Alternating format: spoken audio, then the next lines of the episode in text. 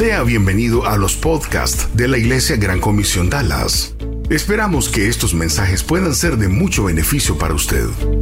Si desea más información, puede conectarse a igcdallas.org. igcdallas.org. Nos encantaría ponernos en contacto con usted.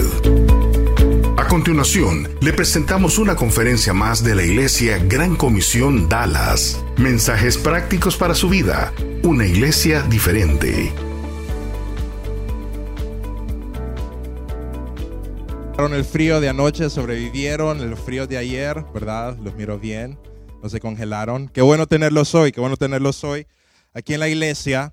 El día de hoy estamos continuando con la serie de enero. ¿Cómo se llama la serie de enero? Se llama Pilares, correcto. Se llama Pilares porque estamos hablando de cosas, pilares en nuestra vida que vamos a necesitar este año 2020 y no solamente el año 2020, sino que el resto de nuestras vidas. Si esos pilares están firmes en nuestras vidas, nosotros vamos a poder navegar durante el año 2020 y navegar durante el resto de nuestra vida de una forma exitosa. Entonces, nos estamos tomando un tiempo como iglesia para revisar esos pilares, para ver cómo están esas áreas de tu vida que sostienen el resto de tu vida, que sostienen eh, tus decisiones y que te van a hacer vivir una vida donde puedas evitar todos los choques y todo lo que la vida te pueda tirar. recuerda, si tú tienes esos pilares fuertes en tu vida, si esos pilares están firmes en tu vida, vas a poder soportar los ataques y los accidentes que te tira la vida. Porque eso es algo que todos tenemos eh, fijo. Todos vamos a ser atacados, todos vamos a tener alguna clase de problema. Y esos pilares harán que nuestra vida sea una vida estable, sea una vida que no pueda ser quebrantada fácilmente. La semana pasada estuvimos hablando del primer pilar. El primer pilar era la sabiduría. Estuvimos aprendiendo que el hombre sabio entiende que sus decisiones tienen un origen y tienen un destino. Así que si quieren volver a escuchar esa eh, plática, la pueden encontrar fácilmente en el internet, en nuestra página web. Ahí subimos todas nuestras conferencias para que puedan volver a escucharlas. El día de hoy vamos a hablar de uno de los pilares también que nosotros necesitamos tener fuertes en nuestra vida y es el pilar de la familia. El pilar de la familia, porque yo creo de que todos, absolutamente todos los que estamos aquí, no creo que empezamos el año diciendo, ay, yo creo de que este año yo no quiero tener una buena familia. Yo creo que este año yo quiero de que mi familia el 2019 fue buena, pero este año no quiero que sea tan buena, quiero que sea un poquito peorcita, quiero que haya más peleas, quiero que mis hijos se enojen más conmigo, quiero enojarme más con mi esposo, este, quiero de que mi suegra se meta más en nuestros negocios, yo quiero de que ese año 2020 sea peor. Yo creo que no hay nadie aquí que desea eso. No hay nadie aquí que empieza este año y dice, yo quiero de que este año mi familia eh, sea eh, peor que el año pasado. Una de las verdades es que todos queremos una buena familia. Todos empezamos el año esperando que nuestra familia mejore. Esperamos de que la relación con nuestros hijos sea mejor. Esperando que la relación con nuestros padres sea mejor. Esperando que no me enoje tanto con mi cónyuge. Que mi cónyuge aprenda de una vez por todas este año 2020. Todos esperamos eh, que nuestra familia mejore en ese año 2020. Pero la verdad es que las familias se pierden en el ajetreo de la vida, porque nadie planifica para arruinar su familia. Nadie planifica para que su familia le vaya peor este año.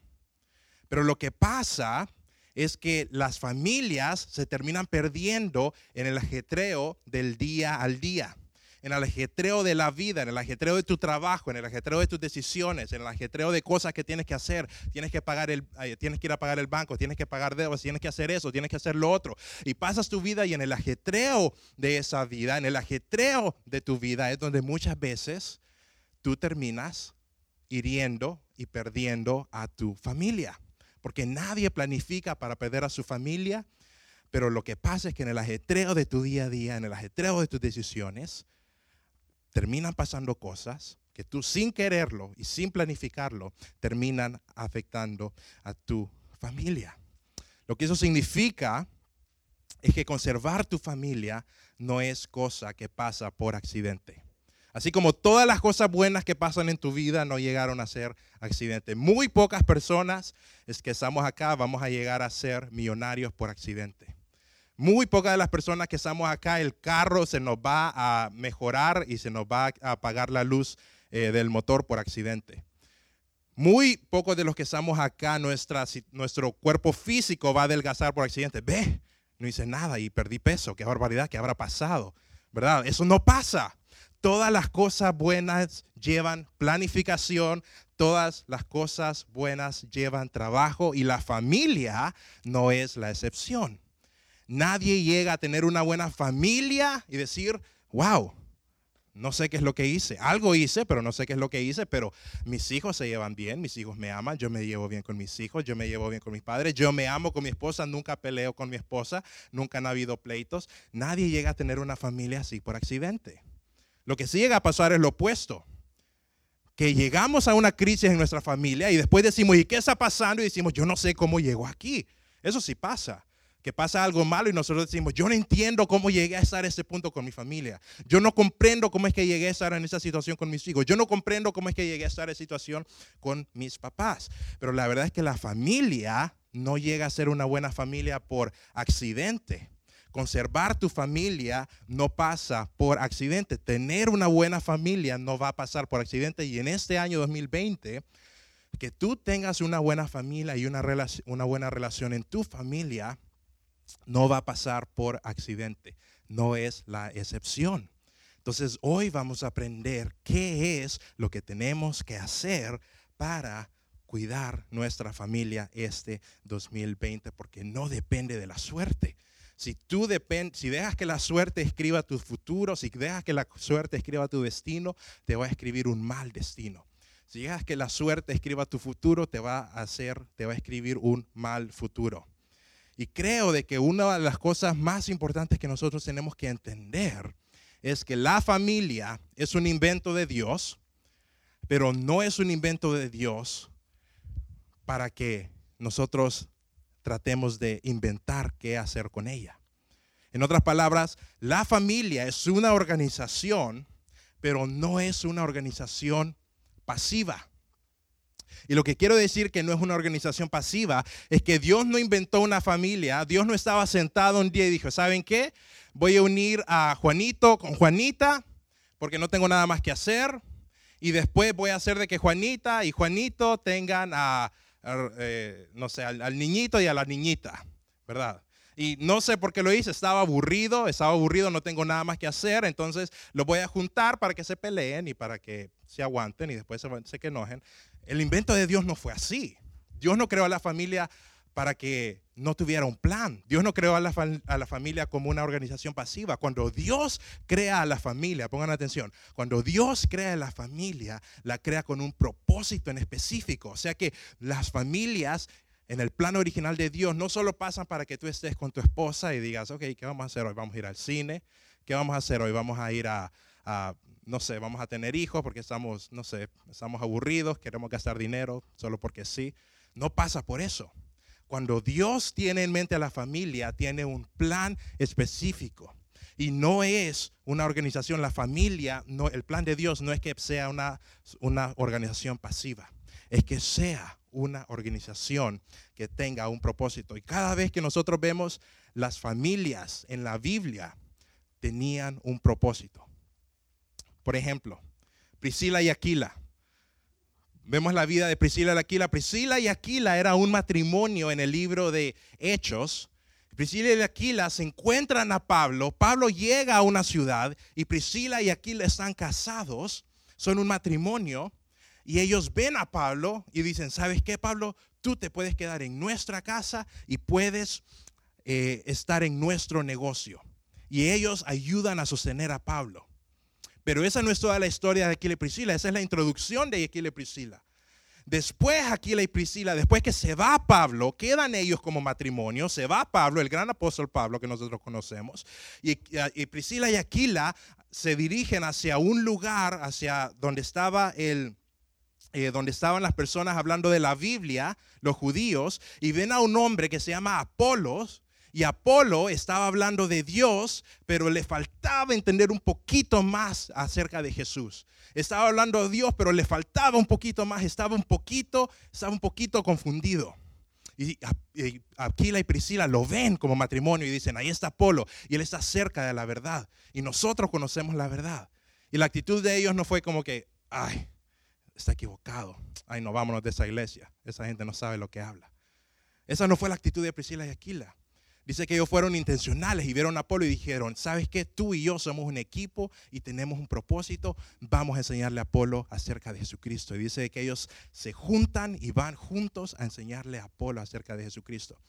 Y después en la Biblia, en otro libro, Pablo les dice, les manda saludes a una iglesia. Les dice, ¿saben qué? Y también les manda saludes Priscila y Aquila y la iglesia que se reúne en su casa. Les dice, hay una iglesia, Priscila y Aquila tienen una iglesia en su casa, aún siendo perseguidos, se han mudado, se han mudado de ciudad y tienen una iglesia en su casa. Y Pablo le dice, saluden, saludes, les manda Priscila y Aquila, una un matrimonio, una sociedad de que no simplemente estaban pasivos, que no simplemente estaban tratando, ahorrando para su retiro, no simplemente estaban aburridos, no simplemente estaban viendo cómo crecían sus hijos, estaban en una misión, tenían un propósito, era un matrimonio que tenía un norte, una dirección.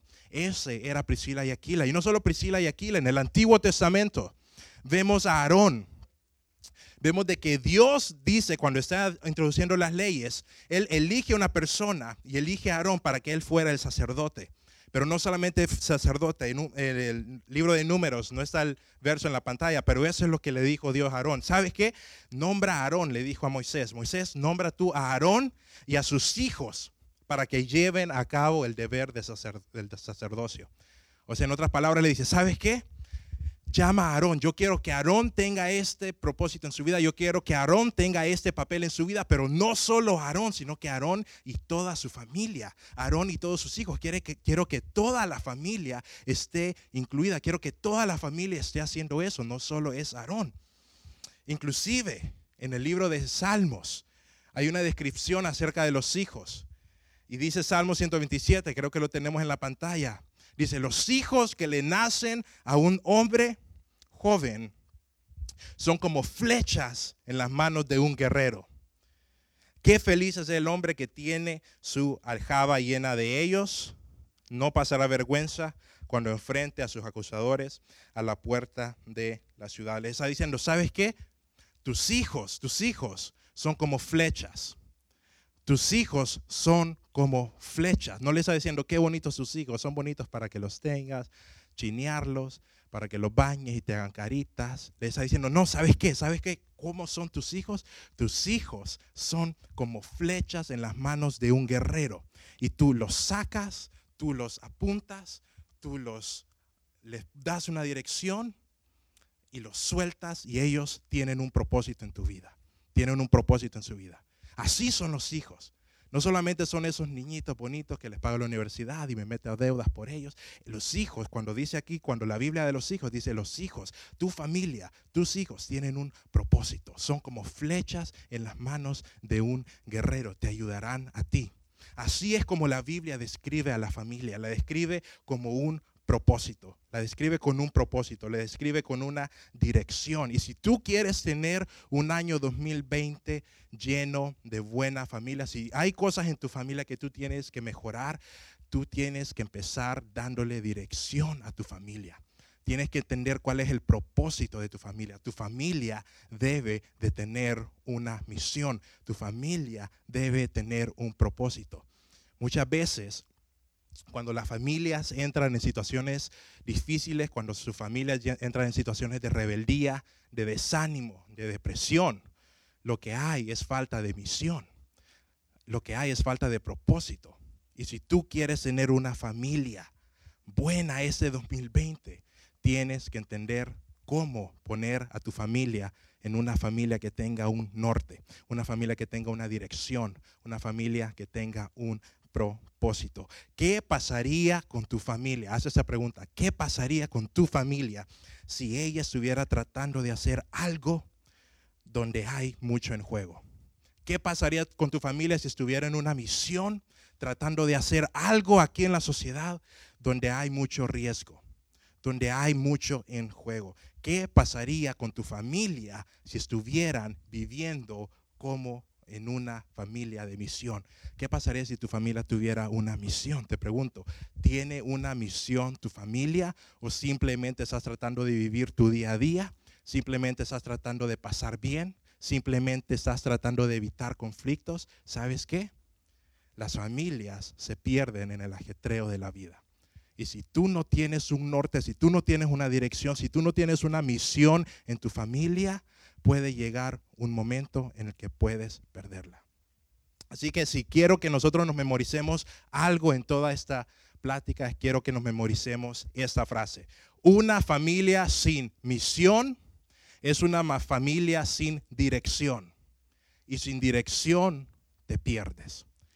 Una familia sin misión es una familia sin dirección. Y sin dirección te pierdes. Quiero que lo digas conmigo. Todos mirando a la pantalla, quiero que lo repitamos. Una familia sin misión es una familia sin dirección. Y sin dirección te pierdes. Una vez más, una familia sin misión es una familia sin dirección. Y sin dirección sin dirección, te pierdes. Si tú no tienes una misión, significa que no tienes una dirección. Y si no tienes una dirección, te vas a perder. Esta semana yo me tenía que reunir con alguien en la ciudad de Frisco. Y es una ciudad que queda lejos, es una ciudad donde yo casi no voy. Y cuando iba saliendo de mi casa, cuando iba saliendo de mi casa, yo puse el GPS y después cuando iba manejando, me doy cuenta que mi GPS no está funcionando. Yo me pongo a pensar, ¿y por qué no está funcionando mi GPS en mi celular? Y después me doy cuenta que no estaba funcionando eh, mi internet en mi celular. Y después traté de llamar a mi esposa y decirle por qué no está funcionando mi celular y tampoco me estaba funcionando. Me dice, tú no tienes saldo. Y yo, y yo dije, ¿qué? Eso nunca me ha pasado, que no tengo saldo. Pero el problema es que yo ya iba a una reunión y yo ya iba en camino. Yo dependía del GPS para poder llegar.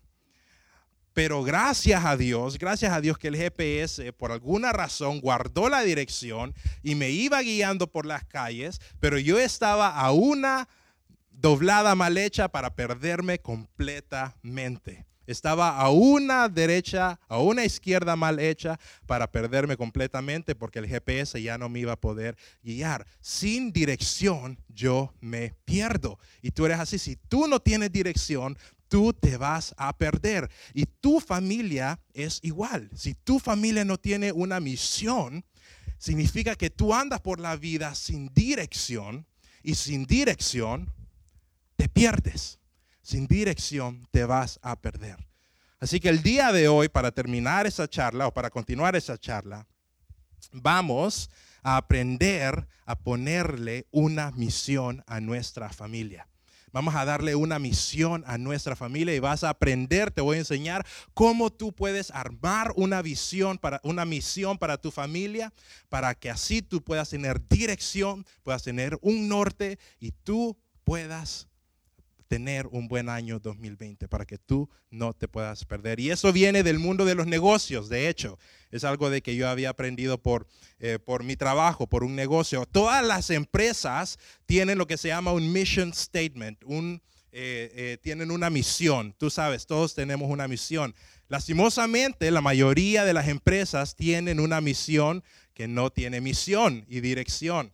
Entonces, hay una fórmula para que tú puedas tener una misión en tu empresa que sea clara, que te dirija hacia algún lado. Pero esto también aplica para nuestra familia. Porque lo que yo quiero que tú hagas hoy, lo que yo quiero que tú salgas aquí, no solamente que tú escuches de que tu vida necesita misión, sino que quiero de que tú sepas cómo meterle visión a tu vida. Quiero que sepas cómo ponerle misión a tu familia, porque de nada sirve que yo te diga ponle misión y no te enseño cómo hacerlo. Así que hoy vamos a aprender tres partes para que tú tengas una misión escrita. Para que tú tengas una misión escrita y probablemente no la puedas hacer hoy, porque tienes que pensarlo con tu familia, te tienes que sentar. Pero yo te voy a enseñar qué cosas tienen que ir en un mission statement, qué cosas tienen que ir en una misión de familia. Yo te animo a que tú esa semana te sientes con tu familia, cuando es tiempo de sea tiempo de cenar, te sientes con tu esposo y se hagan esa pregunta, ¿cuál es nuestra misión? ¿Cuál es nuestra misión de familia? ¿Hacia dónde nos estamos dirigiendo? ¿Cuál es nuestra misión? Así que vamos a ver las tres partes de una misión. Recuerda, es una misión escrita. La tienes que tener escrita y memorizada y que tus hijos la sepan repetir, tu esposa y tú estén en la misma sintonía. Es una misión que tú tienes que tener para este 2020. Tú tienes una misión, vas a tener un norte. Tú tienes un norte, vas a tener un buen año 2020 con tu familia y ese pilar de tu vida estará bien cimentado. La primera parte que un mission statement, que una misión tiene que tener, es que tienes que introducir un desafío. Así es, la primera parte, tú para tener una misión tienes que introducir un desafío. En otras palabras, tienes que hacerte esa pregunta. ¿Qué es lo que mi familia va a atacar? ¿Qué es lo que mi familia va a enfrentar? ¿Qué pasaría con tu familia si tu familia fuera un contraataque contra alguna injusticia? Entonces la primera parte es, ¿qué es lo que tu familia va a enfrentar. Y tú tienes que sentarte con tu familia y pensarlo y decir, ok, nosotros somos la familia Morales. Yo, eh, ayer estaba hablando con mi esposa, nos sentamos y yo le pregunté a mi esposa, ¿cuál es nuestra misión? ¿Qué es lo que nosotros vamos a atacar? ¿Qué es lo que nosotros vamos a enfrentar este año? Un ejemplo. Eh, nosotros podemos decir, nosotros vamos a ser una familia hospedadora. Este, 2020 vamos a ser una familia hospedadora. Entonces empezamos a hacer nuestra misión. Pero para empezar a hacer nuestra misión tenemos que describir cuál es nuestro desafío. Tenemos que decidir qué es lo que nosotros vamos a atacar. Entonces nosotros escribimos, mucha gente vive en soledad y sin amigos. Ese es nuestro desafío. Mucha gente vive en soledad y sin amigos. Contra esto nosotros vamos a hacer algo. Contra esto nosotros nos vamos a enfrentar. Este problema en el mundo es lo que nosotros vamos a arreglar con nuestra familia. Vamos a ser una familia hospedadora. Mucha gente vive en soledad y sin amigos. Ese es nuestro desafío. Ese es nuestro desafío como familia. Esa es la primera parte de nuestra misión. La segunda parte de una misión es que tú tienes que definir qué es lo que tu familia hará al respecto. La primera parte introduce un desafío. La segunda parte define qué es lo que tú como familia harán al respecto. En otras palabras, tú vas a escribir qué, e, cómo se mirará el mundo después que tú hagas algo para contraatacar el desafío. La primera parte, tú introduces un desafío. La mucha gente vive en soledad y sin amigos. La segunda parte, tú vas a definir qué hará tu familia al respecto. Pero nuestra familia invitará a personas a nuestra casa y los recibirá con brazos abiertos. Nos sentamos y nos dijimos, esto, esta es nuestra misión. ¿Cuál es, cuál es nuestro ¿Cuál es nuestro desafío? Nuestro desafío es que mucha gente vive en soledad y sin amigos. Por eso nosotros vamos a invitar a personas a nuestra casa y los vamos a recibir con brazos abiertos. Y la tercera parte de una misión, falta una parte, son tres, es que primero tú introduces un desafío, después tú defines qué es lo que tu familia hará al respecto y la tercera parte es cuál es el riesgo de no hacerlo. Tú vas a describir cuál es el riesgo de no hacerlo. ¿Qué son las cosas que están en juego si tu familia no hace eso? ¿Qué son las cosas que son importantes que quedan en el aire si tu familia no hace eso? ¿Qué son las cosas que quedarían sin terminar, que el mundo necesita si tu familia no es una familia hospedadora o si tu familia no es una familia, no importa lo que tú decidas, cuál es tu misión? Y nosotros escribimos, la tercera parte de nosotros sería, porque si no, nadie más los hará sentir aceptados y amados. Y así formamos nuestra misión con nuestra familia este 2020. Mucha gente vive en soledad y sin amigos, por eso nuestra casa, por eso nosotros, nuestra familia invitará a personas a nuestra casa y los recibirá con brazos abiertos, porque si no, nadie más los hará sentir aceptados y amados. Tres partes. ¿Con qué es lo que te vas a enfrentar? qué es lo que vas a hacer y qué es lo que está en juego si tú no lo haces. Y tú tienes que tener una misión así como esta para tu familia.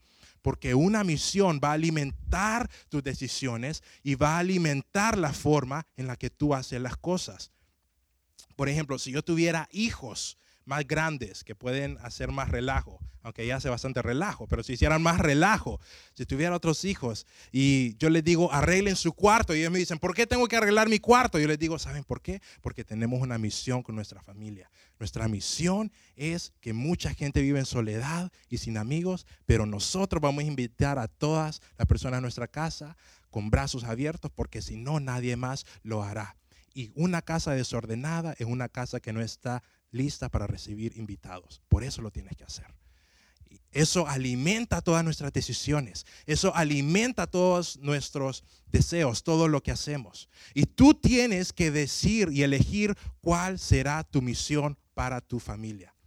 Tú tienes que describirlo, cuál será tu misión para tu familia. Hazlo por escrito. Siéntate con tu familia, siéntate a la hora de comer y dice, ¿cuál va a ser nuestra, misión para este 2020? ¿Cuál es el desafío que vamos a eh, enfrentar? ¿Cuál es el contraataque con el cual nuestra familia va a luchar? ¿Sabes cómo se llama eso?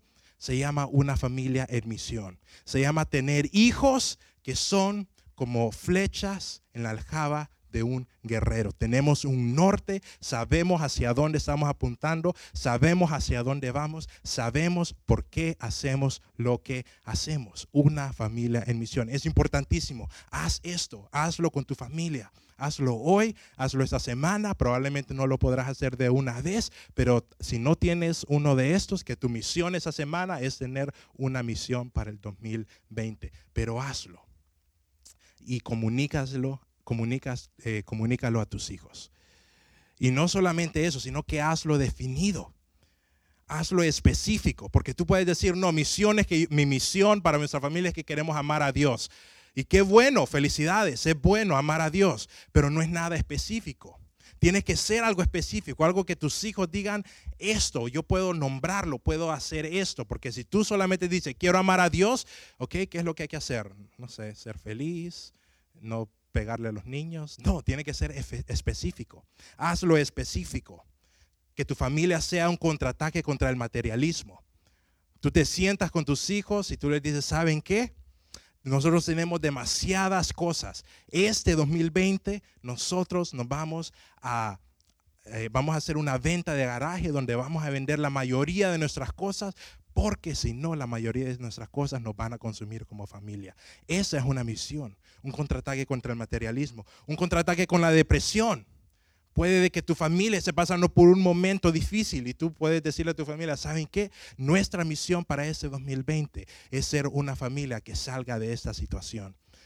Puede ser un contraataque contra las deudas. Puede ser que tú estés pasando en un momento de deudas y tú le digas a tus hijos, tú sientes, ¿saben qué? Nosotros como familia, ese 2020, tenemos una misión, tenemos un norte. Las deudas nos están consumiendo momentos de felicidad. Por eso nosotros vamos a ahorrar y vamos a ser frugales en lo que hacemos para que nosotros podamos ser una familia que después pueda ayudar a otros. Y eso va a alimentar el resto de tus decisiones el año. Pero tú tienes una misión. Hay una pareja en la iglesia, en la iglesia de Tegucigalpa, eh, de hecho, ellos son los suegros de mi hermano, son los nuevos suegros de mi hermano. Excelente familia. Y hay eh, una iglesia grande como la de Tegucigalpa, em, hay muchos casos, muchas cosas personales que pasan. Eh, y una cosa que estaba pasando es que a veces hay divorcios en la iglesia, lastimosamente. El esposo deja a la esposa, la esposa se va. Y muchas de las personas que quedan y pasan por esa situación quedan con vergüenza, eh, quedan con dolor y paran de ir a la iglesia porque no quieren ser señalados, no quieren lidiar con el dolor. Y los suegros de mi hermano, los suegros de mi hermano, eh, él, con su esposa, vieron de que habían personas que no estaba, nadie estaba alcanzando a esas madres solteras que se sentían con pena de regresar a la iglesia. Y ellos dijeron, nosotros vamos a hacer un grupo específicamente para que estas madres que pasaron por un momento de divorcio puedan llegar a nuestra casa y nosotros las podamos alimentar espiritualmente. Porque así, porque si no están viniendo a la iglesia, no están siendo alimentadas y nadie las está cuidando, y nosotros como matrimonio vamos a cuidar a esas mujeres. ¿Saben cómo se llama eso? Un matrimonio con misión. Un matrimonio con misión.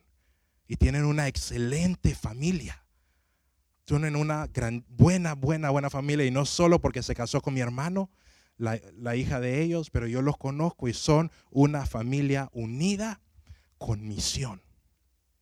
Tengo otro amigo, tengo otro amigo que el papá, eh, a, mediados del año pasado, lo, a mediados del año pasado lo diagnosticaron con un tumor en el cerebro. Y lo diagnosticaron con un tumor en el cerebro y lo que hicieron inmediatamente es que ellos dijeron, nuestra misión como familia ahora es enseñarle a otras familias cómo lidiar con una situación como la que estamos pasando nosotros. Y lastimosamente esa semana pasada ellos dieron un, eh, dieron un update de lo que estaba pasando y, dije, y Salió él con su familia y le dijo a las personas, ¿saben qué? Vinieron los resultados y mi, temor mi tumor es, es maligno. No tengo mucho tiempo de vida. Pero lo que voy a hacer el resto de mi vida con mi familia, lo que mi familia va a hacer, es enseñarle cómo manejar a otras familias con la futura pérdida de uno de sus miembros. ¿Saben cómo se llama eso? Una familia con misión. Tú puedes convertir una crisis familiar en una misión dada por Dios. Hazlo, hazlo. Y tu misión puede ser temporal, tu misión puede cambiar, puede durar un año, puede que tengas una misión como familia por un mes, puedas que tengas una misión como tu familia por el verano, puede que tengas una misión con tu familia por los próximos cinco años, porque tú sabes, la vida cambia. Tu misión, mi misión ahorita con una niña de siete meses va a ser diferente a mi misión con una niña de 16 años. Pero lo importante es que en cada etapa haya una misión. Lo importante es que cada etapa haya una dirección. Porque si tú no invitas a tus hijos a una misión, alguien más lo va a hacer y no van a tener su mejor interés en mente.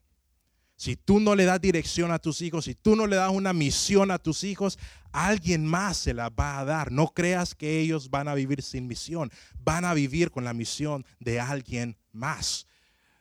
Es lo que Viktor Frankl, un, famoso psicólogo, dijo, nunca, siempre hay algo, un pensamiento eh, eh, que llena un lugar vacío. Nunca se permanece algo vacío, siempre hay algo que lo llena. Es igual con tus hijos. Si tú no le das misión a tu familia, si tú no le das específicamente misión a tus hijos, alguien más le va a dar otra misión sin su interés en mente. Y cuando tú tienes una familia que vive en misión, cuando tú tienes una familia que tiene un norte, que tiene una dirección, que tiene un propósito, que sabe a dónde va, que no solo está tratando de vivir su día a día, termina siendo una familia que tiene acción, que tiene unidad y que tiene dirección. Y esto es una familia feliz. Una familia que tiene acción, unidad y dirección es una familia feliz. Una familia que tiene un norte, una familia que tiene un propósito, una familia que tiene una meta, es una familia que termina siendo feliz. Pero recuerda, nadie termina teniendo una familia feliz por accidente. Nadie termina teniendo una buena familia por accidente. Lo que pasa si tú no tienes una misión en tu vida es que tu familia va a ser afectada y tú no te vas a dar cuenta y probablemente puede que sea muy tarde. Dale misión, dale una misión a tu familia, dale un propósito, dale un norte para que tengan acción, para que tengan unidad y para que tengan dirección. Una de mis historias favoritas de la Biblia es la historia de Josué y creo que es una de las historias favoritas de la Biblia, de mis historias favoritas de la Biblia porque es una de las historias, uno de los versos que mis papás agarraron cuando se casaron. Y la historia es que Josué, después de guiar a Israel, después de luchar con todo lo que tuvo que luchar, lleva a Israel a la tierra prometida. Y cuando llega a Israel a la tierra prometida, se sienta con todo el pueblo de Israel y les dice, ¿saben qué? Terminó la hazaña, lo logramos, llegamos a Israel. Después de 40, 50, 60 años que estuvimos en el desierto, después de matar gigantes, después de sufrir, llegamos a Israel, llegamos a nuestra meta. Pero después Josué dice uno de los versos más famosos. Dice, ahora ustedes pueden hacer lo que quieran. Ya llegamos a Israel. Llegamos a nuestra meta, hagan lo que quieran. Pero ¿saben qué? Yo y mi casa serviremos al Señor. Yo y mi casa vamos a tener un propósito. Yo y mi casa vamos a tener un norte. Yo y mi casa vamos a vivir en misión. Ponle una misión a tu familia. Tú me puedes decir, bueno, pero puede que sea muy tarde para mí. Mi familia ya son grandes, mis hijos, ya pasé por el divorcio, ya pasé por esa situación. Es muy tarde para mí, es muy tarde. No, Vamos a cantar una canción que dice, ven ante su trono en ese momento. Y yo creo de que Dios está pidiendo hoy que pongas tu familia, que la lleves hacia su trono. No importa la situación de tu familia, no importa la circunstancia de tu familia, no importa por lo que estés pasando en ese momento, Dios tiene el poder de hacer algo maravilloso contigo hoy. Dios tiene el poder de hacer algo maravilloso con tu familia hoy. ¿Por qué no la pones hacia su trono? ¿Por qué no la pones hacia Él? ¿Cuándo fue la última vez que dedicaste tu familia a Dios? Hoy es un buen momento. Hoy es un buen momento para hacerlo. Nos vamos a poner de pie. Nos vamos a poner de pie y quiero darte un momento para que le ores a Dios no sé cuál es la situación de tu familia, pero una cosa sí sé. Dios tiene un propósito para ella y es tu trabajo que tú la descubras. Dale un norte a tu familia, dale una misión a tu familia, porque si tu familia es una familia en misión, será una familia feliz. Y una familia feliz agrada a Dios y honra a Dios. Padre, gracias por la oportunidad de estar aquí, gracias por la oportunidad de, de hablar acerca de los planes que tú tienes para nuestra familia, Dios. Sabemos que tú tienes planes para nuestra familia.